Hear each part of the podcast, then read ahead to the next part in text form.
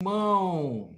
Toscano, cá estamos, meu amigo. Muito bom dia. Muito bom dia. Estamos aqui esperando a conexão do nosso Zeno Veloso. Exatamente agora, às 11 horas da manhã. O professor Zeno também já aí, é, devidamente presente nessa biblioteca maravilhosa do professor Zeno. Cá estamos, meu Muito bom dia. Olha ok, só. bom dia. Estamos juntos do nosso centro, exatamente agora, ver às aqui, 11 horas da manhã. Está dando um retornozinho. É, devidamente presente nessa biblioteca maravilhosa do professor. É, não, mas é, não é nem o retorno, é a gravação da gente aqui, Tiago, está dando. Ok, bom dia, estamos juntos. Não, é melhor. Tá bom.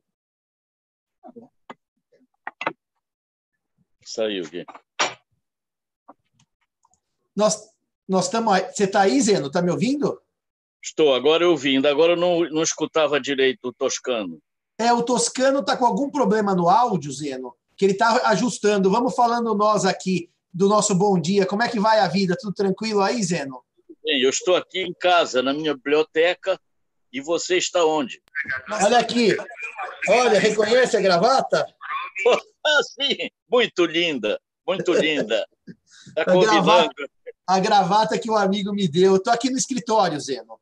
Ô, oh, Da Vinci! Vejo a obra do Da Vinci na sua biblioteca. Sim, aqui está o, o nosso Da Vinci. Biografia do Da Vinci. A maior autoridade dele a respeito dele no Brasil está falando comigo agora, José Simão.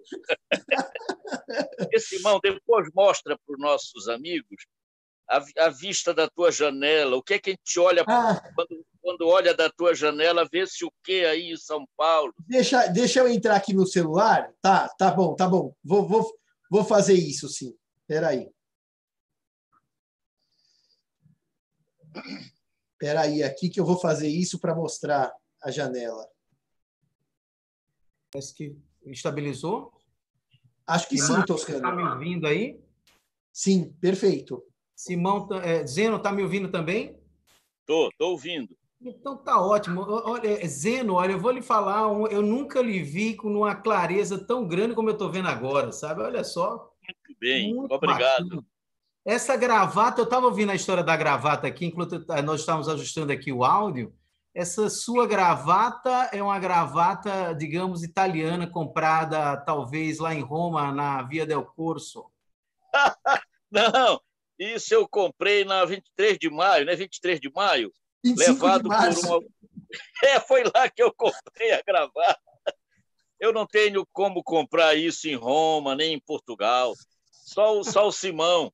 E Ô, tu? Toscano, Toscano, faz uma coisa, autoriza minha segunda entrada que eu quero mostrar a vista da faculdade e daí a gente começa a nossa conversa. Deixa eu admitir aqui, Simão. Veja aí, eu acho que agora você é, vai ter uma segunda vai entrar. também aí. Espera aí, que eu só vou mostrar a faculdade e saio daqui. Só um minutinho. Claro, sem... Olha lá, olha Muito prazer.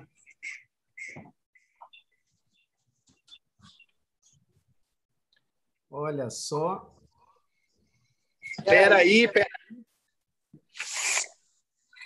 Olha aí! Ô, oh, beleza, ô, oh, emoção. Olha aí, rapaz. O Largo de São Francisco, meu Deus do céu, que beleza. Olha que maravilha. que maravilha, né? É. Ó, oh, vocês mataram saudades. E, e o dia está bonito hoje em São Paulo, hein? Esse irmão, não tem um táxi aí na esquerda, geralmente tem uns 10 encostados. Não tem um táxi, tem um... Zeno. Nada, nada, nada, nada. Acontece o seguinte, o centro está, infelizmente, em razão da... Tá? Em razão da pandemia, o centro está muito, muito, muito vazio, né? Com a quarentena. Então, não há mais táxi no centro, o Uber não chega aqui, a situação está bastante complicada em termos de dia a dia do paulistano. É acabou de comentar. Não está não tá, não tá fácil mesmo, né, Simão? Não é fácil é, essa circunstância é, nova da gente, né? É, Zeno, em Belém, Zeno está falando hoje diretamente de Belém, na sua casa, na Avenida Nazaré, aliás, onde passa é, todo mundo ali quando é, está participando do Círio de Nazaré, né? que é um, um, um, dos, um dos eventos religiosos mais fantásticos do mundo, né, Zeno? Zeno, você travou o microfone, destrava seu microfone. Graças a Deus. É. Agora, esse ano está havendo uma dúvida se vai ou não haver a solenidade, a procissão, pelas circunstâncias, né? Se pode é, ou não haver, já é em outubro, é no segundo domingo de outubro o Sírio de Nazaré. Uma das coisas mais lindas que eu já presenciei na minha vida de emoção religiosa. Eu realmente, aquele ano que eu passei com Zeno e família, Dona Lilian, nosso beijo a Dona Lilian, foi uma das coisas mais emocionantes que eu já participei, viu, Zeno? É, foi ótimo. Foi uma beleza. Naquele é. tempo ainda tinha o cachorrinho, eles já morreram, Simão. O Ramon, o Ramon, Ramon o Ramon é. e a Lu. O Ramon e, e a Lu. Lu. Só, só, que a Lu, Zeno, já era falecida. Você só tinha o viúvo, o Ramon. É, o viúvo. É isso. Imagina. É, é um perigo esse Simão. Ele sabe mais da vida de cachorro do que das instituições jurídicas. Que ele é doutor nas instituições jurídicas. E ele sabe tudo. Simão é Bom, é muito inteligente, o, muito preparado. Estamos, estamos gravando esse nosso bate-papo ou não estamos, estamos gravando? O bate-papo está gravado já. Estamos aqui é, com tudo já muito mais organizado. Agora mesmo com 150 pessoas na nossa sala, nos, nos já nos, nos acompanhando, né? É, e claro Toscano, que, antes de você, a, antes de você abrir claro. o trabalho, formalmente, eu quero fazer uma nota última informal, porque depois vai ter a formalidade do nosso trabalho. Claro. Esse nosso bate-papo hoje ele surge de um telefonema que eu recebi do Toscano quando iniciou a quarentena. Eu quero deixar registrado isso e gravado no YouTube. Que ele me disse assim: Simão, Zeno Veloso está lá em Belém, preso em casa. O Zeno é a pessoa que mais gosta de conversar do Brasil. Para quem não sabe, a conta telefônica de Zeno Veloso, em média, dá 200 mil reais por mês, porque ele passa o dia inteiro ao telefone. Então, ele gasta um apartamento por mês. por mês. Então, Zeno me disse Toscano assim: Simão, como é que nós vamos fazer? Falei: o que você sugere? Um bate-papo semanal. Então, quero deixar registrado em tempos pandêmicos que nós marcamos sábado, 17 horas e 15, 17, 17 e 15, um telefonema para Belém do Pará para conversar com o Zeno. E nós já estamos há quatro semanas, para nossa alegria, nesse convívio, eh, quando não diário, semanal com o Zeno. E a partir daí surgiu a ideia dessa conversa via Zoom e YouTube, foi natural. Então, Toscano, eu queria deixar registrado que a sua ideia para mim foi de extrema relevância. Muito obrigado por ter tido essa maravilhosa ideia, tá bom? É, Simão, é, veja, é, Zeno Veloso, é, eu sei que agora mesmo nós, nós temos várias pessoas que estão também nos assistindo lá de Portugal, você sabe disso é, Zeno depois que enviou o banner lá para alguns amigos em Portugal, e é importante que, que se diga e fique bastante grifado aqui que Zeno Veloso é um dos juristas mais importantes do país, né, do nosso Brasil, um jurista respeitadíssimo em Portugal. E quando eu vi realmente todos esses aspectos da pandemia, nós temos uma sorte muito grande, temos grandes amigos é, sempre ali ligados na internet. A gente tem tido sempre a chance de bater papo pelo o grupo de estudo do professor Paulo Lobo, pela nossa pelo grupo de, de, de amigos do, da Confraria dos Civilistas, né? E eu realmente me preocupei um pouco quando eu vi algumas pessoas que pudessem estar conosco, né? E, e de repente é, também participar é, pela pela Acho, via Toscano, você está né? silenciado. Estou silenciado, Zeno. Acho que vai melhorar agora. É, acho que é, é uma Questão só de delay aí. Você está me ouvindo agora, Zeno? Está me ouvindo, Zeno? Acho que foi a internet dizendo lá, né? É, acho que ele vai voltando agora. Tá Já estou te escutando, é, Toscano. Tá, então vamos, vamos. Parou de novo. A gente aqui não está. Ah, agora a gente está lhe vendo aí. Você está nos escutando? Agora, não, você parou, eu te dizia que tu estava parado, mas você não me escutava. Tá, então beleza. Agora já estou te escutando. Estou escutando de novo, Zeno.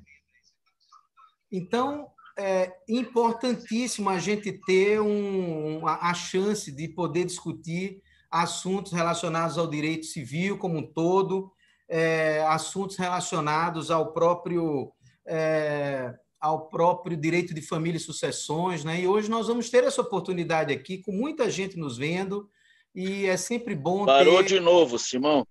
Você Aliás, conosco. Rodrigo parou. Parou, Zé? A gente está lhe vendo dar... bem. É, parou. A gente está lhe vendo e ouvindo bem, tá tranquilo. Agora eu já estou te escutando. Você dizia que felizmente nós tínhamos, a, a, surgiu uma chance de discutirmos assuntos do direito civil.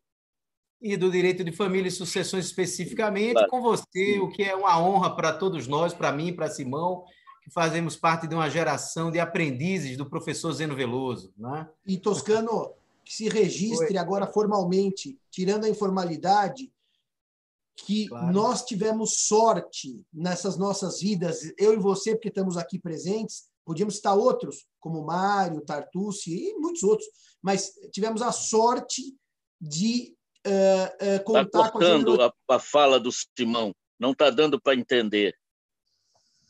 É, né, Zeno? Deve ser a sua internet aqui, eu estou ouvindo o Simão muito bem aqui também. É, deve ser problema da internet. A gente precisa tocar é, para frente mesmo para poder. Não sei se estão me ouvindo. O Simão está com a imagem parada para mim e eu é, não estou mais te ouvindo. Às vezes vai acontecer Rodrigo. isso, Zé. A gente tem que deixar seguir um pouquinho, é, porque às vezes a internet tem algumas, algumas é, instabilidades, é normal. É que ele está caindo, viu, Toscano? É. Mas eu só vou completar minha frase, agora o Zeno volta e me ouve, Tô que realmente é uma, é uma alegria é, ter a amizade do Zeno Veloso. A generosidade dele ser nosso amigo, viu, Toscano? Isso é uma coisa que a gente é, não merece. Deixando emocionado. Vocês é que são os doutores e eu aqui ouvindo isso. Estou às ordens. Então vamos lá.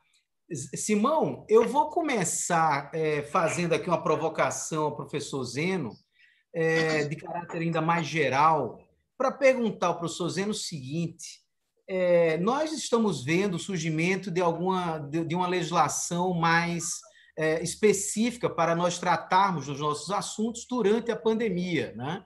É, nós temos o RJET, né, as, as, regras transitórias que provavelmente vão passar mesmo ali no parlamento, isso é, é, é bem provável que aconteça, apesar de, do projeto estar parado. Né?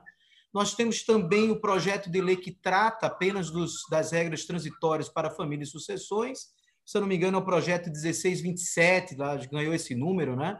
1627, que, tam, que também está tramitando no Senado Federal, né? E aí, Zeno, é, e Simão, fica à vontade para você fazer as intervenções se forem necessárias, você está em casa, como o Zeno também. Mas eu começo perguntando o seguinte: você acha, Zeno, que há necessidade de um conjunto é, de regras, ainda que transitórias, notadamente na parte de família e sucessões, para a gente tratar desses temas de família e sucessões? Qual é a sua visão sobre esse ponto específico? Eu estou à vontade para dizer algo sobre isso, porque eu já disse eu participei há poucos dias de um, de um live, de uma reunião com o pessoal do grupo de estudos do professor Paulo Lobo, a nova escola do Recife, e havia alguns outros amigos da, da UERJ, incluindo o nosso caríssimo Tepedino, e havia uma professora, aquela que é amiga de vocês, de Camerino, que é a tradutora do, do Pedringieri, a, de, de Tico. E, e, e, esse introito é para dizer que essa professora italiana, que atende muito os doutores brasileiros em Camerino, dizia que estava impressionada com a discussão no Brasil via internet, via esses meios de comunicação do problema do coronavírus, que isso não estava ocorrendo na Europa, e eu mesmo posso garantir não pela Itália, que não participo tanto, nem pela Bélgica, mas na Espanha não está tendo, e nem em Portugal, uma discussão tão ampla. Eu estou achando já até um pouco demasiada sobre este assunto. Acho que a legislação deve ser, deve ser trazida com muito cuidado, a não ser num ou outro ponto absolutamente necessário, para evitar uma orgia legislativa do, da qual nós já padecemos no Brasil Não é por falta de lei que o Brasil não anda para frente. Aqui é o país campeão mundial interplanetário de produção legislativa. É, é isso mesmo. Porque além da produção normal, e geralmente de muita coisa que, que não vale a pena, que nem interessa, há uma produção exuberante do Conselho Nacional de Justiça, dos, do, do, das corregedorias, de umas tais de leis estaduais, chamam código de normas. Olha essa, olha essa expressão, código de normas. Em alguns casos, há mais de mil artigos. O advogado tem que estar atento para isso, porque é lei local, lei entre aspas, porque, inclusive, muitas delas são inconstitucionais. Então, eu acho que o sistema jurídico já acolhe soluções para resolver o problema. Só para terminar, porque eu não quero também estar tomando conta da reunião, tendo dois dos maiores juristas da América Latina do meu lado, que são vocês dois, a doutora Márcia Fidelis, como vai, Márcia, mandou mandou-me notícias lá de, de Minas Gerais do que está acontecendo em matéria de casamento. Várias soluções pelo Brasil todo, as mais diversas, dadas com apoio de algumas decisões do CNJ e de, e de, e de atos locais. Num lugar pode fazer por videoconferência, no outro lugar os casamentos estão suspensos. A lei permite soluções, mas tem que haver uma certa uniformidade. Eu acho que devemos evitar exageros de produção legislativa em massa. O que nós temos que ter em massa nesse momento são respiradores. A lei em excesso tira o nosso ar. É verdade, Zeno, é verdade, sem dúvida nenhuma. Simão, o que, é que você acha sobre esse tema? Não, o Zeno, o Zeno disse: não legisla, não legisla, não legisla. E ele, com a sua genialidade, conclui: mas está tendo casamento de todo jeito, virou uma bagunça, ninguém sabe quando casa e como casa. Eu diria, Zeno, que para os casos de bagunça, se houvesse uma lei disciplinando, seria melhor. Por isso que naquele projeto que eu depois acabei me dedicando com a Aguirre e com o Tartu, e com o Mário e o Bunazar, eu pensei o seguinte, Zeno, por que não ter uma regra de casamento nesse momento de exceção? Eu acho que seria mais fácil para os cartórios, que são os reis civis, terem regra do que não terem. Então, quer dizer, eu concordo que o excesso de legislação é péssimo, mas em pontos. Falei do excesso, do abuso, do exagero. Nos pontos sensíveis, eu sou favorável, tá, Toscano? Nos pontos sensíveis.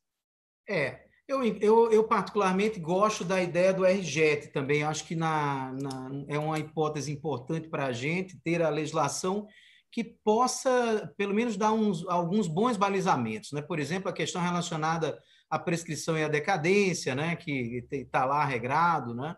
É, claro que na parte de família e sucessões, o RJET, é, de modo geral, está é, bastante resumido. Tem um artigo só sobre é, as questões relacionadas à família, né? E também um artigo só sobre as sucessões, né? Que trata sobre o testamento, né? É, e, é, eu, eu também acho que a gente precisa ter algum, algum certo balizamento, mas concordo plenamente com o Zeno quando o excesso é, de fato possa atrapalhar, né? notadamente nas questões de família e sucessões, que são muito é, é, sensíveis ao caso concreto, né? muito fático. Né? Eu tenho o, o, meu, o meu sócio aqui no escritório, ele sempre comenta comigo, ele disse, Rodrigo, uma das, uma das grandes características para mim, ele não é da área de direito de família e sucessões, mas ele, ele comenta muito isso comigo. O direito de família ele tem uma, ele tem um, uma pegada, ele tem uma característica muito fática, né? E em razão do fato, me parece que a lei atual brasileira talvez já possa atender, digamos, 95% da demanda que surge em período pandêmico, digamos assim, né? Mas é, esse realmente é um, um, ponto que nos chamou a atenção. Agora, Zeno, uma outra, um, um outro tema que tem também é, é, vindo muito à balha e que tem chamado a atenção de muita gente é a existência das uniões paralelas. Né? Enquanto a união paralela ela está, digamos, é, sendo exercida é, com os contatos físicos, nós temos uma característica em campo, né? Claro, né? Mas no momento em que o poder público disse: olha, você agora não pode mais sair de casa, você não pode mais transitar, não pode mais estar convivendo com outras pessoas para evitar a contaminação. Todos os grandes especialistas, ontem eu vi uma entrevista, Simão, do Dr. Paulo Hoff, que você conhece bem aí em São Paulo, né? É, ele dizendo: olha, enquanto nós não tivermos a vacina e não tivermos um remédio que, que seja realmente é, útil para a cura do, do da Covid-19, então a única solução que nós vamos ter é, é, é, o, é, o, isolamento social, não tem outra, né? E o isolamento social ele, ele anda de um certo modo na contramão é, daqueles que vivem em uniões poliafetivas, aliás, em uniões paralelas, né? Zeno, você que é um dos grandes, é, eu diria, uma, eu não vou dizer um especialista em união paralela, porque isso pode parecer maldoso, mas. Deus me livre, não, não, não faça isso. Do tema, era bom ouvi-lo também sobre isso. Né? Eu ando lendo sobre o assunto. Eu estou lembrando da história que um amigo do Simão contou que a moça foi foi morar agora nesse período porque não podia voltar para sua cidade interior com o noivo e já já estão com 40 dias. No 15 quinto dia ela descobriu que o rapaz não tomava banho, era muito chegado à higiene pessoal e que a atuação não era boa como colega, como companheiro está querendo ir embora, mas não pode ir por causa do coronavírus. Quer dizer, veja a interferência que isso está gerando nas relações íntimas, familiares ou emocionais, ou do amor. O coronavírus, no começo, era apenas uma estatística. Morreu um na China, morreu outro nos Estados Unidos. Agora não, está virando CPF. Morreu a fulana, que mora aqui do lado, morreu o Beltrano, que é nosso parente ou amigo. Quer dizer, o problema está tá aumentando. Quanto às famílias simultâneas, o que é? É uma forma inspirada na conjugalidade, quer dizer, é um modelo que se pode chamar de familiar paralelo a um outro relacionamento, quer dizer, uma pluralidade de entidades. Os vínculos não são é, misturados, eles são independentes, cada um no seu galho, digamos assim. Essa é a família simultânea, que os tribunais superiores não estão dando grande reconhecimento, mas já há muitas decisões favoráveis é, é, no meio jurídico. Aqui eu tenho uns cinco livros sobre o assunto. O último deles saiu agora, olha, que é da Luciana Brasileiro, mas há outros de outros colegas. Desculpe eu não citar outros além desses. Aqui eu tenho Daniel Alf da Silva, Ana Carla Ramartiuk Matos, Douglas Phillips, o o título do livro do Douglas é muito interessante, A Função Sócio-Jurídica do Amante. Famílias Simultâneas, do Carlos Eduardo Pianovski Ruzik, uma grande figura. Uma vez eu encontrei no Paraná e disse, eu comprei o teu livro. Ele estava recém-casado e a esposa dele disse, professor, é apenas na teoria essa história, é apenas na teoria, lá na casa da Adriana Rappi. Ô, Adriana, um beijo. Por último, aqui da Letícia Ferrarini, famílias simultâneas e seus efeitos jurídicos, por aí vai. Agora, o grande problema hoje. Deu uma quedinha aí em zero, mas deve voltar rápido aí, Simão. Sabe me ouvir, né, Simão? Eu estou te ouvindo perfeitamente. E aproveitando que o Zeno não está nos ouvindo, ainda bem que você fez o disclaimer que as famílias poliafetivas, esses núcleos paralelos, não é o caso do professor Zeno Veloso, que é casado com a dona Lília. Viu, Zeno? Deixa eu falar Sim, uma diz. coisa. Que é casado Sim. com a dona Lília há muitos anos e não tem Sim. nenhum núcleo paralelo. Vamos deixar isso bem claro para evitar confusão. Não, é porque o, o, o Rodrigo disse que, que eu sou especialista. Teoricamente, eu andei estudando. Agora, eu estou querendo saber como é que esse pessoal está se virando, sobretudo quando a família A não sabia da existência da família B. Se é simultâneo, se ele tem que dar um comparecimento ali com a mulher, os filhos, pagar as contas, que desculpa ele pode dar agora se ele não pode sair? Ele não pode ir ali adiante porque está na fase é, do isolamento social. Então, para a família simultânea é um grave problema o coronavírus para sua constituição e para sua manutenção. Agora, o que está mais facilitado é o poliamor, que é o outro tipo, é a poliafetividade. Hein? Porque no poliamor ou poliafetividade há uma existência de relações familiares entre pessoas, digamos, um homem, duas mulheres, três mulheres, tudo ali no mesmo ambiente, e neste caso há um só e único relacionamento, há um elo recíproco, de maneira que é mais fácil, diante do, do, do, do problema da pandemia, estabelecer e manter o poliamor talvez seja até um tanto quanto tranquilo para esses dias de tanta ociosidade, mas fica mais difícil para a família simultânea. Estou fazendo aqui um tipo de comparação, misturando a prática com o jurídico, embora na prática eu não entendo dessas coisas. Entendeu, Simão? Zeno, Fala, Zeno, Rodrigo. Mas eu, eu queria é... te lançar uma, uma dúvida consistente. É verdade Sim. que para as famílias paralelas ou simultâneas o convívio está mais difícil, porque em pandemia, confinamento, efetivamente está mais difícil. E pior, que aquele telefonemazinho, aquela chamada de WhatsApp que se fazia para a família paralela está mais difícil, porque você está com a família titular, vamos chamar assim. Com uma das e famílias. Atenta, e atenta, e do lado. E... Do lado. Então, realmente, a única hora é você fala assim: vou fazer aquele meu xixi, se tranca no banheiro para tentar falar com a família paralela. Você tem toda a razão. Mas eu tenho uma, um lançamento de uma outra pergunta. Nas famílias simultâneas, daquelas que eu chamo de poligâmicas, está todo mundo sob o mesmo teto, você não acha que eu vou ter um problema que é o problema da violência doméstica que está disparando nos lares brasileiros por causa do confinamento? Ou seja, ficar com uma já é difícil, porque a gente está estressado, cansado, deprimido, e de repente com duas ou com três. Você não acha que também há um agravamento dessa questão da violência doméstica? Sim, eu, amigos meus com quem eu falo por telefone, ligados a atividades policiais, e eu tenho grande admiração por essas pessoas, já me disseram que as queixas com relação à, à violência doméstica têm aumentado nesse período do, do coronavírus, porque Talzinho aí de São Paulo, do, do, amigo seu, eles se amavam, são jovens, resolveram ficar juntos porque não podiam ir para as suas respectivas cidades. Ela foi morar no apartamento dele.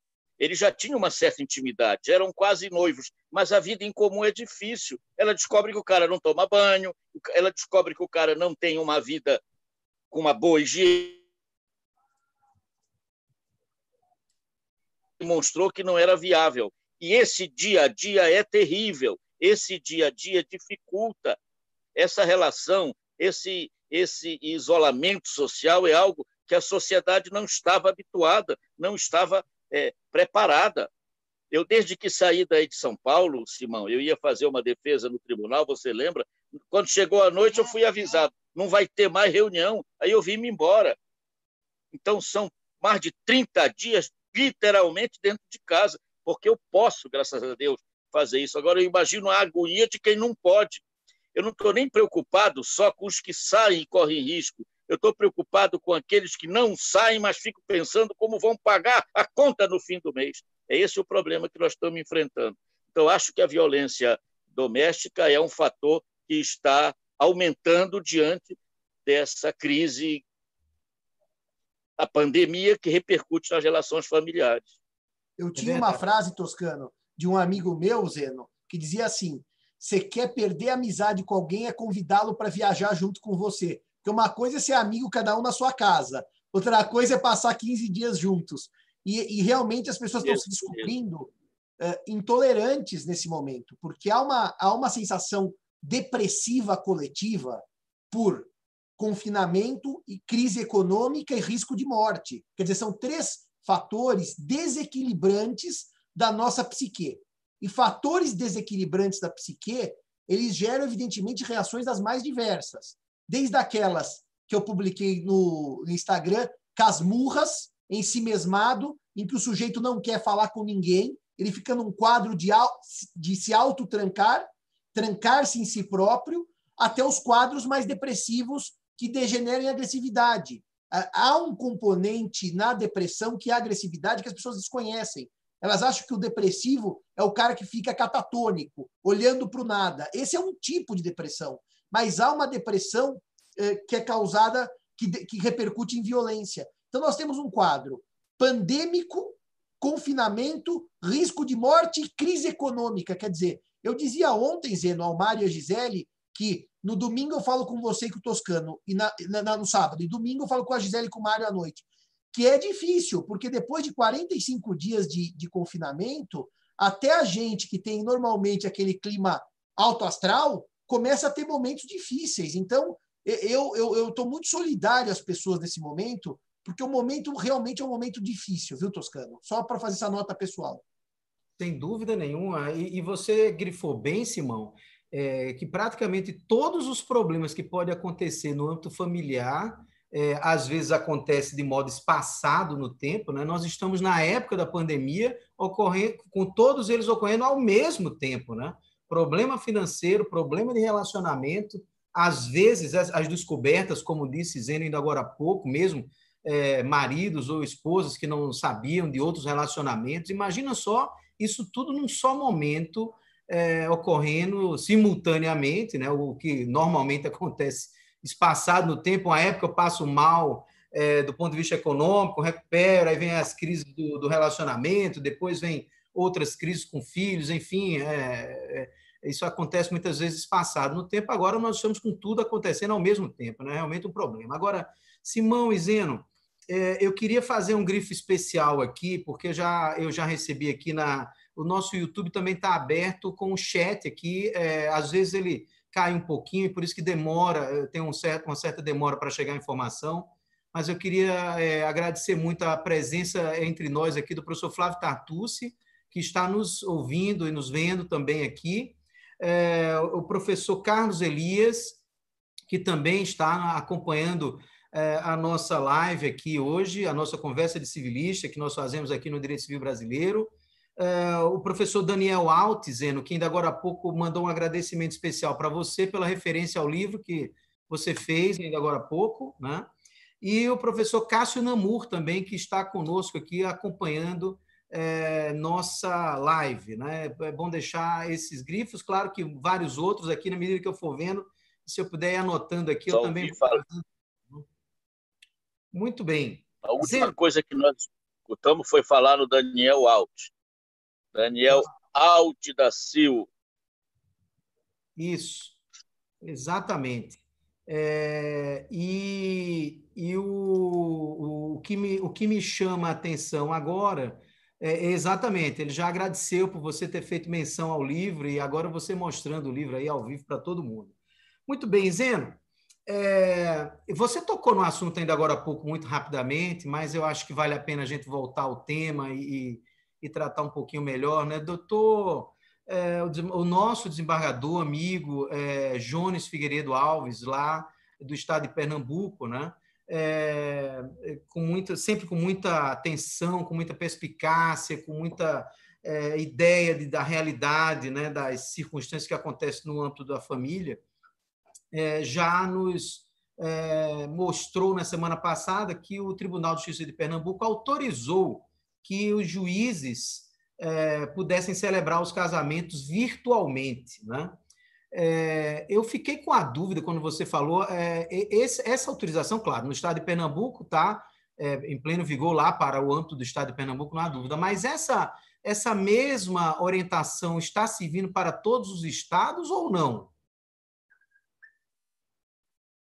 Não, não, não sei se estão me ouvindo. Parece que está parado. Isso está ocorrendo em cada estado, nos que estão querendo desenvolver alguma coisa. Santa Catarina, em outros estados já acontece. Eu ia pedir muito se a nossa amiga Marta Fidelis podia mandar esse seu estudo para todo o Brasil via IBDFAN. Ela fez um levantamento. A Márcia Fidelis, vocês estão me ouvindo?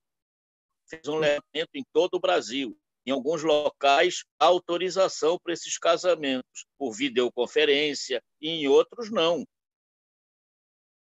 É, quer dizer, é, não há uma não há uma norma uma norma geral promovida pelo CNJ, né? Eu achava até que o CNJ já teria. Claro que o CNJ tem algumas limitações, evidentemente relacionadas à, à própria competência dele, né?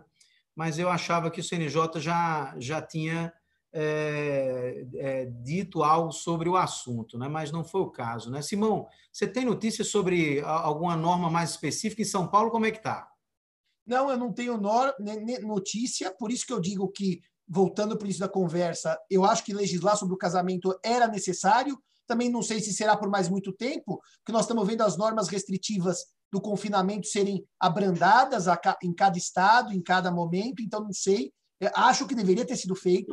É, há uma conversa, por exemplo, da Priscila Agapito outro dia, de que ela entendia que essas normas de Pernambuco geravam. Eu não estou um casamento... escutando, não estou entendendo. Ah, Zeno, nós estamos Zeno, lhe ouvindo, mas não estamos lhe vendo, viu, Zeno? Vamos ver se você volta agora, Zeno. Internet tem dessas coisas mesmo, é normal que aconteça. Nós estamos. É. Eu acho que agora melhorou. Voltou, Zeno.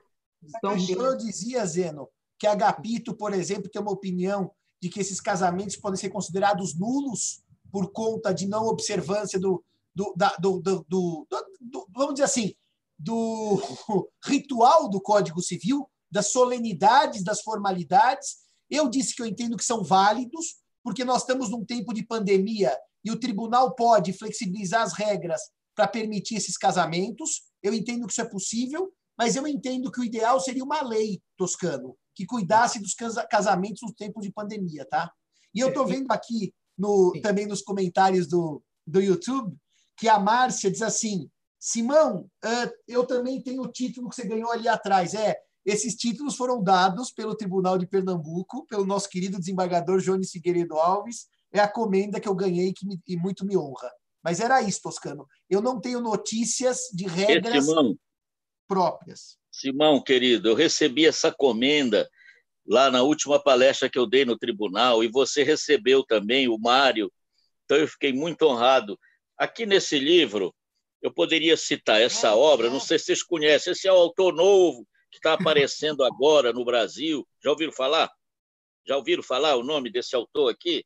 Muito. Uma das grandes obras que nós temos no, no nosso é, portfólio brasileiro, né? uma das melhores obras, né, Zeno? Então, eu vou pedir para ele responder por mim. É uma questão meio complicada. Ele diz o seguinte: a solenidade do casamento ela não é tratada no Código Canônico ou nos costumes, ela é tratada no Código Civil Brasileiro, artigo 1534 e 1535. A solenidade realizar-se-á no cartório, a portas abertas, presentes pelo menos duas testemunhas, parentes ou não, e mais, artigo 1535, presentes os contraentes juntamente com as testemunhas e o oficial do registro, o presidente do ato perguntará: vocês querem um receber o outro com aquela história? Há aquela resposta e o presidente do ato, dependendo do estado, é o juiz, juiz de paz. Isso aí é um pouco confuso. Mas aí o presidente do ato declara o casamento habemos legem, isso é o Código Civil. Zeno, Zeno. Então, a flexibilização talvez tivesse que ser feita através de lei. Mas, Zeno, espera só um pouquinho. Só um pouquinho. Nesse exato momento, você acha, nesse exato momento que você está em Belém do Pará, o Toscano está em, em João Pessoa da Paraíba, eu estou em São Paulo, capital. Você acha que nós não estamos presentes? Você acha que nós estamos com 180, 200 pessoas nos assistindo? Você acha que se você, nesse momento, é, eu quero fazer uma pergunta séria para você, chamasse a dona Lilian aí, vocês estão em união estável, não é o seu caso, que você casou com ela, mas estão em união estável, correr os proclamas, você chama a Lilian aí e o, o celebrante de Belém do Pará está também com uma câmera aberta. E ele diz assim: Zeno Augusto Bastos Veloso, quer se casar com Lilian? Você diz sim.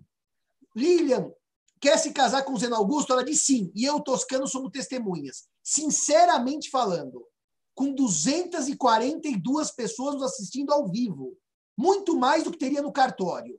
Você acha que esse casamento não é válido? Precisa mexer no Código Civil? Num tempo Eu de pandemia? Estou entrando nessa segunda parte. Você fez duas perguntas. Aliás, eu queria antes te elogiar, porque tu és muito sabido. Ainda agora tu falaste no casmurro, lembrando do, do brasileiro, né? e depois tu falaste em trancar-se dentro de si mesmo. Aí tu já vais no essa de Queiroz.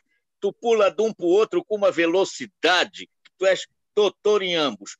Mas agora, peraí, Machado de Assis e essa de Queiroz, o que eu quis dizer, eu acho que estão presentes, como nós estamos entre nós aqui. Mas o Código Civil fala em presença física, um diante do outro, um defronte do outro para alterar isso e, e levar para o mundo da tecnologia, tem que haver lei prevendo, como, por exemplo, o projeto do IBDFAN de, de testamentos, em que prevê até o testamento via internet, mas tem que ter lei. Eu acho que um sujeito dando a sua opinião, o que acha para depois da sua morte, via este meio virtual, sobretudo se estiver do lado dele duas testemunhas que também falem e digam que estão ali, é um ato totalmente seguro, mas não está previsto em lei. Como testamento, isso seria nulo. Então, presente os contraentes em pessoa, em pessoa, artigo 1535. Então, é difícil é, dar uma interpretação aí de, de dizer que a lei pode ser alterada de outra forma e tal, embora eu reconheça, peraí, eu também não sou leso, eu moro no Brasil, eu sei da inércia, do atraso, eu não vou dizer outras palavras que eu não estou querendo ofender. A, internet dizendo também intermitente aí, mas volta, daqui a pouco volta, né, Simão? Acontece. Eu só vou fazer uma nota até o Zeno voltar, que eu hum. não trato o casamento igual ao testamento. Testamento por vídeo não pode, não está na lei, não é possível. Por exemplo, as resoluções do CNJ sobre reconhecimento de filiação socioafetiva e tantas outras. Quer dizer, a gente fica entre o se correr o bicho pega e se ficar o bicho come. Desculpe a, a comparação. Quer dizer, se depender de esperar o legislativo, não sai nada, de maneira que a gente tem que ter uma esperança de que essas normas possam sair, embora com essa discussão. Essa agapita é sabida. Tanto que nós fomos outro dia jantar em São Paulo, Simão, e você disse: vamos sair do caminho para ir à frente do escritório da Agapito. Tiramos lá uma foto para homenageá-la. Ela é uma das tabeliãs mais preparadas do Brasil. Ela tem algum alguma e boa razão na observação que ela está fazendo, eu acho. É, Zeno e Simão, você sabe o seguinte, que é, é justamente nesses pontos especificamente relacionados à formalidade que eu acho que a lei poderia chegar, sabe? É, não em outros que, que tragam cláusulas abertas, que tragam é, é, questões que a gente já tá, é, é, já tem lei suficiente, digamos, norma suficiente para resolver, como a questão da guarda, da visita, que daqui a pouco a gente vai tocar também. Né? Mas esses da formalidade, eu acho muito importante realmente ter a mudança legislativa. Deixa eu dizer uma nota. O testamento virtual ele é inútil hoje, por uma questão simples. Existe aquele testamento simplificado sem testemunha em caso de risco de vida, que eu posso muito bem dizer, estou aqui em casa agora, olha, tá tão importante. e não posso sair de casa. E eu testo, inclusive, sem testemunhas, é um testamento particular ou uma forma especial válida no sistema. Casar não dá, Toscano. Casar eu preciso ter a outra pessoa. É por isso que eu entendo que a noção de Ei, presença... Peraí, peraí. Não foi bom. Tudo que tu falaste, eu acho que eu não ouvi. Tu tá, começaste então... a falar de testamentos. Eu vou, eu vou refazer. O é porque essa já... parte é fundamental, porque eu tenho uma parte que eu vou falar nisso aqui. O código é. já admite, Zeno, aquele testamento simplificado declarado na cédula nas situações excepcionais, que você diz que não seria nem um testamento hológrafo particular, que seria um, um tipo novo de testamento. O testamento Sim, sem testamento. Foi. Nessa hipótese, não me parece que o, o, o jurisdicionado, o cidadão que queira testar, esteja desassistido de forma jurídica. Ele tem uma forma jurídica. Se eu pegar agora aqui e escrever, estou com Covid, estou sozinho e eu quero deixar meus bens ao meu querido Toscano. Eu tenho mecanismo, para casar não tenho. Por isso que eu quero deixar bem claro aos nossos ouvintes, eu estou vendo aqui as observações do Tartucci e, e da Marília e de todo mundo, eu não estou mitigando as formas. Eu estou dizendo só que a noção de presença do Código Civil pode ser lida por presença virtual na pandemia. Agora, pro testamento, não. O testamento tem mecanismos próprios que dão conta na situação de pandemia. Por isso, Zeno, que eu só estou defendendo que não seria adequado dizer que eu não posso casar só porque eu não posso ir ao cartório. E eu não posso ir ao cartório porque o momento é pandêmico. Então, eu só queria deixar claro que eu sou fã das formas. Só que eu acho que para o casamento temos que flexibilizar a noção de presença. E para o testamento não precisa, sem lei. Com lei seria muito bem-vindo o testamento. Mas não dá para defender testamento por vídeo, concordo com você. A não ser que mude o Código Civil ou ainda que venha uma lei excepcional admitindo. Então, nós estamos de acordo, só não estou de acordo com a ideia do presencial ser físico. Sabe por quê, Zeno? Eu queria que você e o Toscano refletissem sobre isso. A gente sempre tratou esses nossos encontros como virtual. Isso é uma coisa errada. Esse é o encontro real, em tempo real, com interação. Olha o que tem de gente aqui comentando no YouTube. Se isso não é real, o que, que é real? Gente, Zeno e Toscano, pensem comigo. Tirem o congresso do IBDFAN, o congressão, com 1.200 pessoas. Quantas vezes nós tivemos 250 pessoas nos assistindo numa, numa situação dessa? Os nossos congressos às vezes têm 30, tem 40 pessoas. Então, Zeno, a, a minha única nota é essa, tá? Que talvez eu pudesse para o casamento, sim, e não pudesse para o testamento. Mas eu entendo a sua crítica, tá? Que é a segurança Eu queria jurídica. ver se, se a gente podia aproveitar, depois dessa, dessa tua aula, você é, é, é muito sabido. Eu queria aproveitar para dar um exemplo que eu estou neste momento. Nós estamos falando, porque nós estamos falando também para estudantes, tá bom? Alguns estudantes estão nos ouvindo. Sem dúvida. Eu queria levantar o artigo 1879 do Código Civil. Ele entrou Sim. no Código Civil por influência do mestre Miguel Rialli, que fez o pra... Me deu a honra de dizer que tinha lido o meu livro sobre testamento. Esse era o meu mestre, meu padrinho, eu tinha por ele um grande amor. E o que é que diz esse artigo? Que em circunstâncias excepcionais, declaradas na cédula, o testamento particular de próprio punho e assinado pelo testador, sem testemunhas, poderá ser confirmado a critério do juiz. Olha o caso que eu estou agora. Cadê o Germano? Está aí por perto? Deve estar tá nos assistindo lá na casa deles. Esse Germano, sempre elegante, sempre bonito, com a esposa Tereza, é uma figura. Olha, olha, Germano, Germano neto e Germano filho, e Germano Isso. Germano família toda que eu amo. Isto aqui é um testamento em circunstâncias excepcionais. Basta o testador escrever e assinar. Aliás, escrever e assinar, basta isso para ser testamento. Na França, na Itália, na Bélgica, na Suíça, na Alemanha, na Argentina, no Paraguai, em Cuba, no Japão. Basta isso para ser um testamento particular. Entre nós é uma circunstância extraordinária. E o que é está acontecendo num caso concreto? Eu quero ser rápido para contar o caso.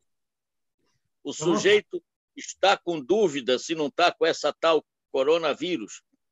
Ligou para tabelião, o tabelião disse: não, nós estamos limitados, nós não estamos reunindo, nem pode vir com duas testemunhas. Imagina, antes eram cinco. Então, tabelião, testador, duas uma queda que está dando sempre aí na internet lá dizendo, mas certamente volta logo, né? Tem voltado logo. Vamos ver aí. A sua internet, Simão, está bem instável, né? Eu vejo que está bem instável. Né? É, é, é porque... para mim, eu ajudei, ditei, e ele está fazendo lá em casa. Simão, então agora eu vou ficar mais tranquilo que quando acabar essa conversa eu vou ligar para ele. Fica mais tranquilo, porque um doutor, um doutor que não é doutor só aqui não, é doutor aí no Largo de São Francisco, é doutor da Faculdade de Direito da Universidade de Lisboa e em outros lugares. Ele disse que pode sim, e eu vou transmitir para o meu amigo. Simão. Valeu, valeu. Eu acho, Zeno, que a solução momentânea, como a de lege ferenda, poderíamos ter mil, mas de lege lata, o casamento flexibiliza a noção de presencial. E no testamento não precisa, porque eu posso me valer do 1879. Zeno, você imagine o que teremos de pessoas com medo real de circulação. Eu dou exemplo, Toscano, meu pai e minha mãe, que estão com 72 anos e que não saem de casa como você. E se eles quiserem testar, mesmo com o cartório aberto, e tem tabelionatos abertos, eles estão funcionando. Meu pai não quer o tabelionato. Daí você podia dizer, né, Zeno, que você é um homem de uma inteligência ímpar. Mas por que, que o tabelionato não vai até seus pais? Ué, porque eles não querem correr risco de alguém que é um tabelião, que está recebendo o público em geral e até a casa deles. Eles não querem esse risco. Então, qual é a solução para eles? Como é que é, Toscano? Às vezes acima de 60 anos, né? Também, né? O próprio tabelião, né? Pode, mas eu estou pensando em tabeliões mais jovens. Mas eles têm um contato com o público, ou seja, meu pai e minha mãe estão isolados. Eles não querem ninguém que tenha contato com o público. Por que não fazer o testamento na forma um 879, Zeno? Eu acho que é possível, sim, fazer na forma um 879. É, inclusive, Zeno e Simão, vocês dois conhecem, mas é bom a gente grifar, principalmente para quem está nos ouvindo e vendo também, é, que a professora Ana Luísa Nevares é, tem um texto que foi publicado há uns 15 dias, muito interessante, sobre o, artigo 1879, né, o testamento previsto no 1879. Zeno, você também já, já fez comentário conosco sobre esse artigo né, da, da professora Ana Luísa, é, que está disponível no site do IBDFAN, tanto no site do IBDFAN, como também lá é, no, no, no Jus Brasil do Direito Civil Brasileiro. Eu também coloquei lá para que todo mundo pudesse ver. Agora, Zeno, eu estou vendo aqui, voltando um pouquinho à questão do, do, do casamento, eu estou vendo aqui é, que o professor Flávio Tartucci também participando aqui do, do, do chat, e na próxima semana, inclusive, nós vamos ter uma live com o professor Flávio também, na quarta-feira. Durante a semana a gente vai, vai fazer a, divulgação. Mas é, ele já deixou bem claro aqui o seguinte: sim, a formalidade estrita está escrita está na lei, falando do casamento, né?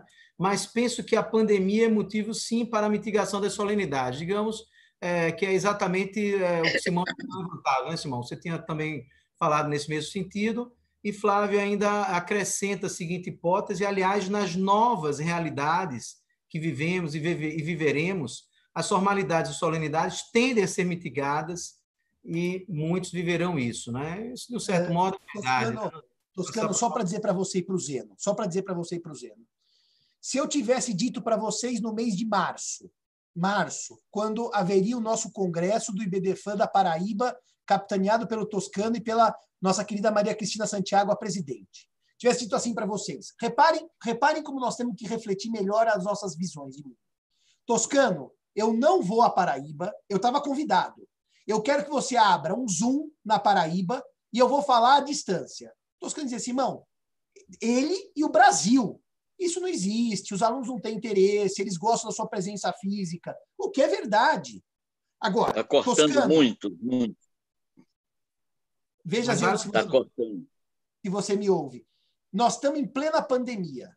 Não tem como eu ir à Paraíba. Toscano, vamos abrir o Zoom? Hoje à tarde nós vamos com a Maria Cristina. Eu e ela, a presidente do BDF da Paraíba, vamos, vamos conversar. Por que, que eu estou dizendo isso para vocês? Porque o mundo da realidade A, que acabou dia 3 de março, era um mundo físico. O mundo da realidade B, ele é completamente real, porque isso é real, gente. Só que ele é um real à distância. Ele é um real à distância, mas é um mundo real que nós estamos vivendo. Então não adianta a gente ler o direito civil mais na realidade A por uma razão simples, Toscano. A realidade C, que meu amigo Flávio Tartus hoje mandou para o Migalhas um texto sobre isso também, é uma realidade, Toscano, que muito provavelmente vai ser híbrida entre a A e a B. E quando a gente fizer o primeiro evento virtual na Paraíba, talvez a gente chegue à conclusão que o presencial não era tão necessário quanto a gente imaginou que fosse, Toscano. A hora que a gente, por impossibilidade física, fizer o primeiro evento, e a Paraíba vai ser o primeiro que eu vou falar hoje com a Maria Cristina, a fazer o congresso virtual. Está qualidade... cortando muito, Simão. Quase não está entendendo nada. Eu aqui não estou ouvindo direito. É, é, que a sua, a sua internet está ruim. Tudo que falaste sobre o congresso da Paraíba. É, a sua internet está um pouco ruim, Zeno. Mas eu é. ia dizer, Toscano, só para as pessoas entenderem a minha opinião, que nesse momento a flexibilização da forma para entender que casam-se presentes, quem está presente por vídeo, ela é tão normal quanto vai ser o primeiro evento totalmente virtual na Paraíba, que vai ter inscrição, que vai ter pagamento, que vai ter público, que vai ter pergunta e que simplesmente vai ser um sucesso, porque as pessoas vão compreender que nós não conseguimos mais fisicamente estarmos juntos por conta de uma pandemia. Só para dizer isso, tá, Toscano? É verdade, é verdade, Simão. Eu tenho plena, plena consciência dessa nova realidade, sabe? Acho que isso a essas alturas já é inevitável. E o mais interessante é que esse período todo se viu para que todos pudessem também treinar um pouco esses mecanismos que nós não estávamos antes tão habituados, né? Isso, é, isso também é uma, uma realidade, né? Eu vejo que Agora... o professor Zino, é, acho que a internet dele entrou realmente numa, numa circunstância um pouco mais é, complicada. É, e deixa eu ver aqui se eu consigo mandar de novo aqui o link do Zoom para ele, é, para que a gente possa. Buscando, vai mandando o link do Zoom que eu vou respondendo as perguntas do YouTube enquanto você vai cuidando da parte de informática. Sem dúvida. Deixa eu dizer uma coisa, uma coisa para vocês. É, é verdade que nós precisamos ter lei que cuide desses atos virtuais. É verdade que a gente precisa ter lei que cuide dessa realidade virtual, dessa realidade à distância. É verdade. Mas veja, veja um detalhe: nós não temos lei. Não temos lei. E as pessoas precisam se casar. Precisam se tá casar porque querem. Ô, Zeno, okay. eu estou dizendo o seguinte: o ideal é lei para regulamentar essa realidade presencial à distância. Eu não vou usar mais virtual nunca mais, porque isso aqui é presencial à distância. Mas nós estamos presentes. Se não houver lei, o testamento não se flexibiliza porque o cidadão comum tem como testar sem, que é o, o 1879 que lembrou o Zeno. Mas não tem como casar. E se eu, Simão, tiver que dar uma possível interpretação que eu posso me casar mesmo sem lei que altere o Código Civil, eu entendo que nesse mecanismo, com garantia de publicidade, as pessoas dizem assim, como é que você torna público o casamento virtual? Ué, Toscano, quantas pessoas estão nos assistindo? Você que tem o controle aí do nosso YouTube. Nós estamos com 252 pessoas. Quer dizer, se 252 pessoas estão assistindo o nosso, a nossa aula, o dia que eu for casar com o Zeno, porque o Zeno é o caso, eu vou pôr no YouTube e vamos ter 4 mil pessoas assistindo meu casamento com o Zeno. Não é possível, Toscano? Claro, sem dúvida nenhuma. E o casamento dúvida. não é real? Então, só quero dizer o seguinte para vocês. O congresso uh, do IBDFAN, o congresso do IBDFAN e o congresso do, do Ibradim, que nós vamos fazer na Paraíba, eu vou falar com o Toscano e com a Maria Cristina, e nós vamos fazer nas datas que nós faríamos virtualmente. Vamos ser os primeiros virtuais no sentido de ter um congresso estruturado, não um congresso da pandemia no desespero, um congresso pensado, com palestrantes. A Paraíba, Paraíba vai ser mais uma vez o Estado, é sério, Toscano, que vai dar o mote dos novos congressos em tempos virtuais, tá bom? Sim, bom, deixa eu falar então. Deixa eu falar sobre isso. Já estão organizando aqui no Pará. Vocês não, não conhecem bem o Pará. O Pará vai na frente. Aliás, vai na frente, infelizmente, também em número de afetados pelo coronavírus. Ai, meu Deus, ai, meu Deus. Pois o Pará já está organizando um congresso, não se pode mais falar virtual, na presença via internet, digamos assim, ligado a direito de família. Agora, lá do Rio de Janeiro, a doutora Virgínia Reis Tabelian, preparadíssima, tem uma frase interessante. O coronavírus funciona para o mundo em geral do direito, como para o mundo dos contratos, o caso fortuito, a força maior, a teoria da, imprevi da imprevisão. Ou seja, as leis têm que ser interpretadas de certa forma, levando em conta os fatos exteriores, o mundo que nos cerca. Nós não estamos mais há um mês ou dois ou o ano passado, é outro mundo. Há uma função promocional no testamento, diria Nevares. E nessa altura nós temos que interpretar que a pessoa tem que testar, precisa testar, mas não pode ir no cartório e nem o cartório pode vir até ela por causa da, da pandemia. Isso deve ser levado. Eu não estou caindo em contradição, eu estou apenas mostrando que eu não sou radical em nada. Nós temos que levar em conta na interpretação das leis hoje, ou flexibilização até, essa situação que estamos passando. Agora, Zeno, a Carla Moutinho faz uma observação que você vai adorar. Se a gente transformar os nossos eventos, os nossos eventos, em eventos presenciais à distância, tirem a palavra virtual, que virtual não existe. Virtual é algo etéreo. Virtual é o hipotético de segundo grau. Virtual, como diria. Uh... Esqueci o filósofo. O homem é o sonho de uma sombra. Esqueci. Sonho de uma sombra é o virtual. Agora, isso aqui é real. Agora a Carla lança uma pergunta, Zeno. Como é que ficam nossos abraços? Já que a gente não vai estar perto das pessoas. Eu vou fazer uma nota aqui, Toscano, que eu quero que isso fique anotado na live registrado. Nós vamos abraçar muito mais. Sabe por quê, Carla? Ao invés de a gente viajar para o Congresso, a gente pode viajar para ver os amigos e passar o fim de semana com os amigos e com mais frequência. A gente não precisa usar o Congresso como pretexto para viagem. A gente pode muito bem viajar no fim de semana, tendo feito um belo congresso virtual e passar o fim de semana juntos conversando, bebendo e comendo. Então, eu acho que até os abraços vão ser mais frequentes, mas com outro viés. Não o abraço no meio de um evento de trabalho. É um abraço no momento que a gente escolhe para abraçar o outro. É essa a minha opinião.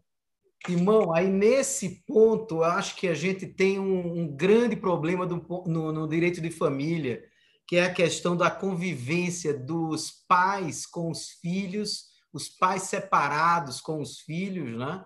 É, dos avós com os netos. Agora a gente está enfrentando esse esse grave problema. E o professor Zeno também, numa reflexão muito interessante que fez conosco, acho que há umas duas semanas, isso me chamou muita atenção, ficou muito marcado, que é aquela questão, poxa, quer dizer que então que se a gente tiver de mudar a lei, a gente vai dizer bem claramente na lei que o encontro pode ser é, presencial pela internet, para a gente já usar essa terminologia nova que a gente está tratando dela aqui, né? E a questão é: será que o presencial pela internet é útil para do, do ponto de vista da convivência mesmo, né? para educação, para ter contato com os pais, com o pai ou com a mãe? Zeno, essa é uma questão dura, né? Não, você não acha que essa é uma das mais complexas né, que a gente tem? Né? Você está nos ouvindo aí, Zeno? Agora voltou. Tu disseste que eu tinha feito observação sobre guarda, é? Pois é, eu estava dizendo aqui que um dos pontos é, complexos que nós temos é, é, será possível manter uma convivência pelo meio eletrônico, digamos assim, presencial? Nós estamos aqui, vamos supor que eu seja o seu filho, estou lhe vendo, estou conversando, estou trocando ideia, né? É, imagine só o filho menor de idade, é, ali com os seus 10 anos, conversando com o pai. Será que esse contato aqui presencial pela internet ele é suficiente para a Carla que falou agora entrou nesse mérito. Carla é. falou agora. Posso falar de um caso concreto? vamos eu lá. Não, eu não posso citar nome porque ele não me autorizou. Mas nós temos um colega no Rio de Janeiro, um irmão meu.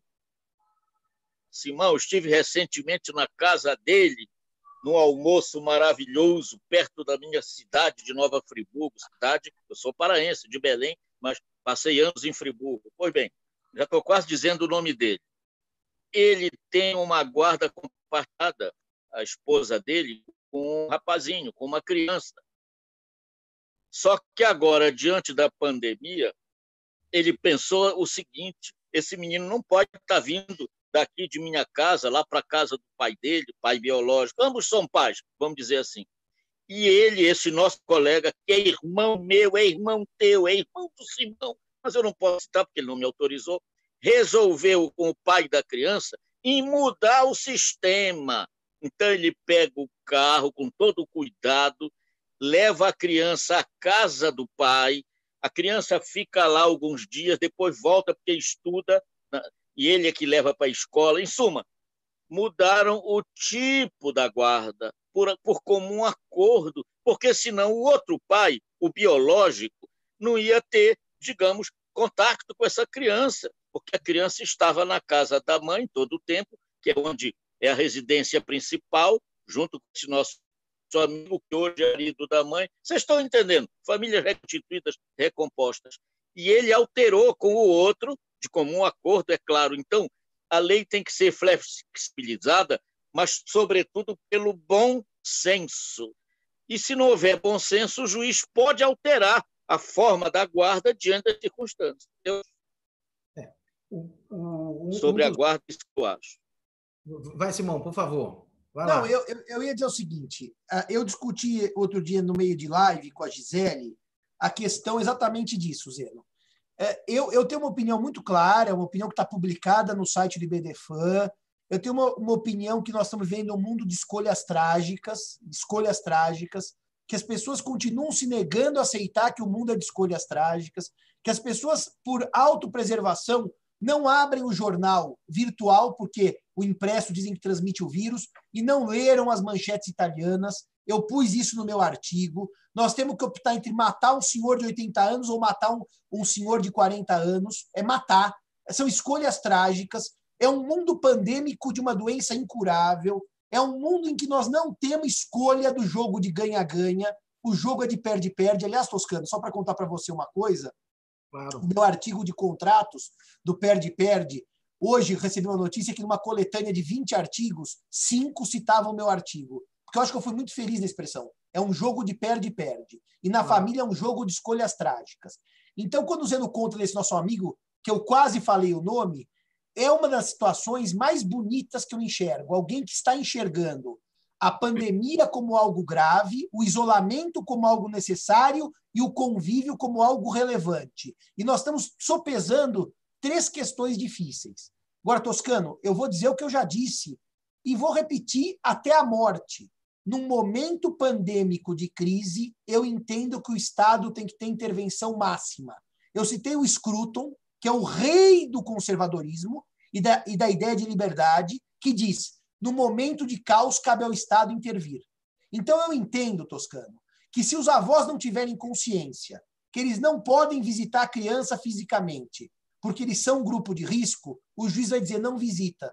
Mas, professor, como é que fica o melhor interesse da criança? Cede diante da pandemia.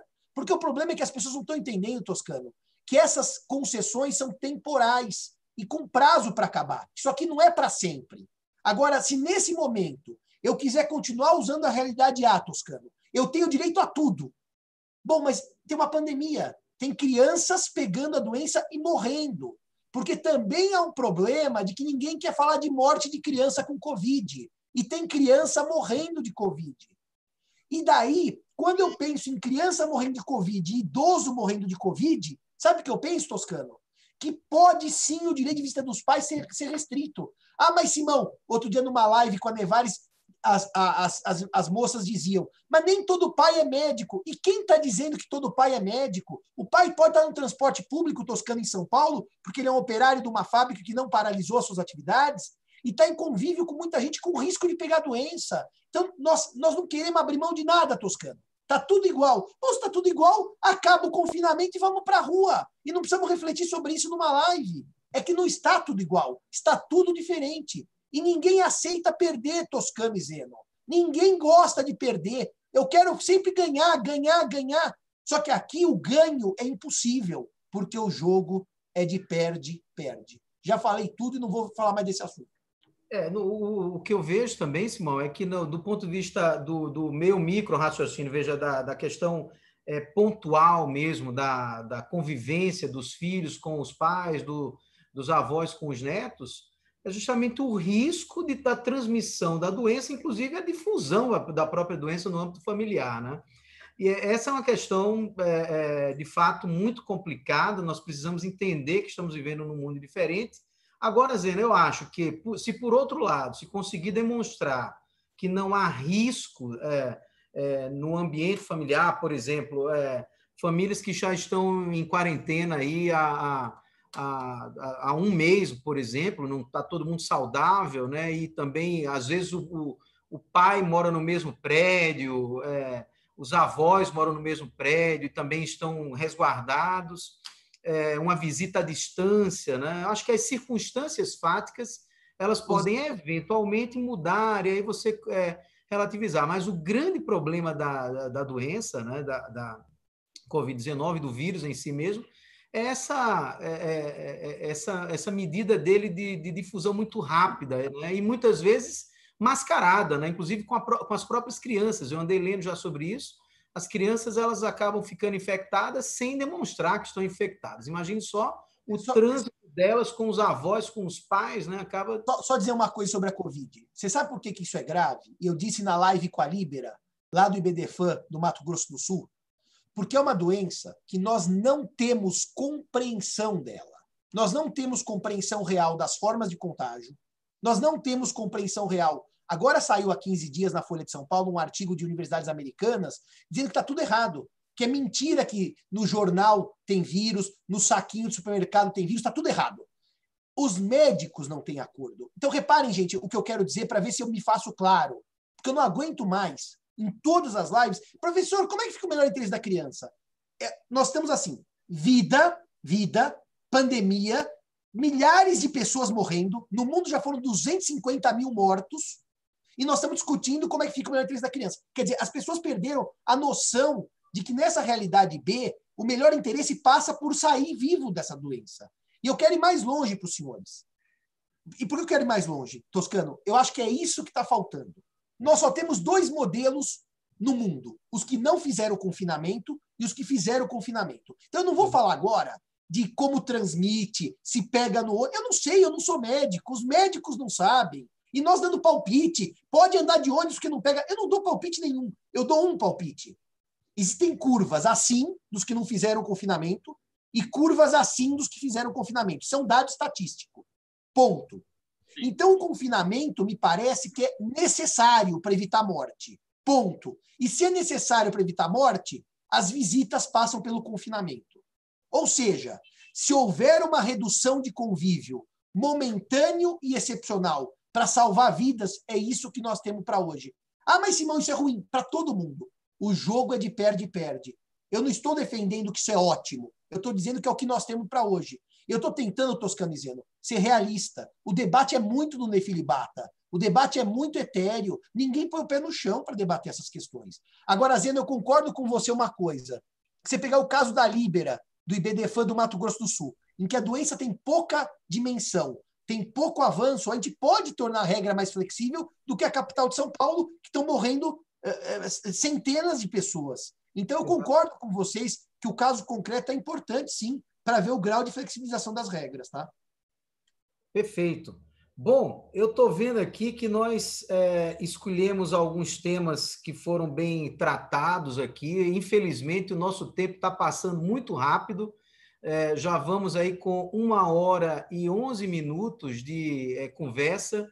Eu vou agora já partindo aqui para os finalmente, dizendo, olha, eu estou vendo aí que na sua biblioteca, que aliás, durante a nossa conversa aqui, eu fiquei muito impressionado quantos elogios nós tivemos sobre a sua biblioteca, viu? E o mais interessante é que algumas pessoas perguntam perguntam sobre a bandeira de Portugal ali atrás, né? Essa bandeira de Portugal é famosa, né? Sim. Aqui tem a bandeira de Portugal, aqui tem outra bandeira interessante, que é a bandeira. Pior é que eu me esqueço o nome de novo é aquele país que a China invadiu. Olha aí, é o, essa bandeira é para homenagear os países oprimidos do mundo. Em suma, ah. esse é o meu escritório, é aqui que eu trabalho. Quando eu estou de bermuda, eu não posso fazer o corpo inteiro. Mas esse meu,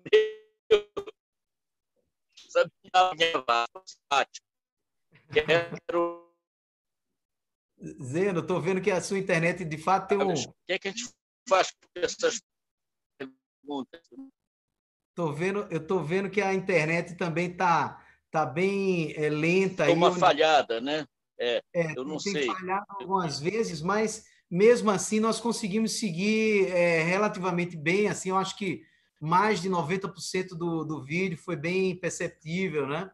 É, e, e, outra coisa também que eu não posso deixar de dizer, quem ele mandou um abraço ainda agora aqui também foi é, o nosso amigo tabelião Ângelo Volpe Neto, lá de Curitiba, que está também nos vendo, né, e deixou um abraço para você também aqui, fez bons comentários a respeito do nosso... Grande tabelião, grande.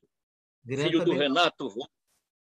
Verdade, verdade. E também é, várias outras pessoas que nos acompanharam, que é, estiveram conosco. E eu vou fazer o seguinte, Simão, vou lhe passar a palavra para você fazer as considerações finais, né? E eu quero. E depois volta a palavra para mim aqui para eu fazer algumas considerações também. Deixa eu só dizer uma coisa para vocês. É, eu, eu acho que a fase da negação já tinha que ter passado. As pessoas já tinham que ter acordado. Quem está 45 dias trancado em casa não pode negar mais a pandemia. E é uma pena que a negação persista ainda em juristas que continuam falando da realidade A. Eu acho um desserviço, eu acho que isso não contribui para uma de pandemia. A realizar, a abrir o olho, gente, é o que nós temos hoje. E só há uma certeza, que o confinamento é melhor que o não confinamento para salvar vidas. Todo o resto é bobagem. Uma, uma, uma, uma nossa ouvinte faz uma pergunta, mas Simão, e o pai que já está imunizado, ele pode voltar a ver a criança? Eu não vou dar dado médico, eu não sei se pode ou não pode. Que seria invadir uma seara que eu desconheço. O que eu acho é que enquanto a Organização Mundial de Saúde considerar a Covid-19 uma pandemia, o vírus chama coronavírus, a doença chama Covid-19. Também as pessoas estão usando errado isso daí. Quando, enquanto considerar a Covid-19, que é a doença decorrente do coronavírus, uma pandemia mundial, nós temos que agir com cautela e olhar o mundo com outros olhos. Essa é a primeira coisa. Segunda coisa, Zeno, estou tomando água das pedras, já que eu não posso ir para Portugal fisicamente, é, sábado foi o 25 de abril, o dia da Revolução dos Cravos, Glândula Vila Morena, aquela coisa toda. É, Glândula Vila Morena, aquela coisa toda. Então. Fernando Araújo está nos assistindo em Lisboa. Eu queria dizer que é uma alegria estar aqui com vocês. A terceira e última coisa, Toscano, para concluir, é que eu realmente, essa semana, vou me despedindo das lives. Essa vai ser minha última semana, depois eu vou tirar um intervalo de 10 dias, 10 a 12 dias sem, sem lives e sem conversas, porque eu acho que, assim, é um desafio que eu lanço a todos nesse momento é que escrevam as opiniões, porque a gente tem visto muita gente falando e pouca gente escrevendo. Pouco que eu digo percentualmente aos que falam. Tem muita gente escrevendo. Mas escrevam as opiniões, registrem as opiniões, publiquem obras sobre a pandemia, que eu acho que isso faz parte da função social de quem ensina, de quem dá aula e de quem reflete. Zeno, sábado nos vemos presencialmente à distância, eu, você e o Toscano, para continuarmos essa nossa conversa agradável. Zeno, eu vou, eu vou passar a palavra para você, para você fazer as considerações finais, aí depois eu falo aqui. Vamos lá. É, essa nossa reunião ela é um pouco confusa, porque não tem programa, não tem ordem, não tem sistema, não tem nada. A gente fica perguntando um para o outro, mas eu tenho recebido algumas mensagens de pessoas dizendo que é assim que é bom, porque nota uma certa espontaneidade. É o que eu queria nessa reunião. Eu me considero aqui o aluno vindo dos mestres mais jovens, mais estudiosos, mais preparados para essa grande carreira que é o direito, para a grande figura que é o jurista. Então, eu agradeço a todos que me Estou aqui em Belém, as ordens, qualquer coisa de pergunta aqui, não me mandem, eu respondo pelo zap. Obrigado. Pois é, Zeno, olha, eu quero dizer a você e a Simão. Que hoje, hoje, viu, Zeno? Já eu quero dizer até logo. Você talvez vá cair parou. a sua internet, mas é, é, de toda forma eu vou deixar aqui gravado. Está parado, não ouvindo ninguém. É, mas acho que vai voltar agora. Você já está voltando aqui, já está é, é, a sua a sua é, imagem já está voltando, né? Agora já voltou, Zeno. Você está escutando a gente, não? Eu me despedi. Está voltando bem. agora. Ah, deixa eu só dizer uma coisa aqui antes de você desligar e também da gente sair aqui. É, eu quero dizer que agora eu estou escutando, então eu queria me despedir.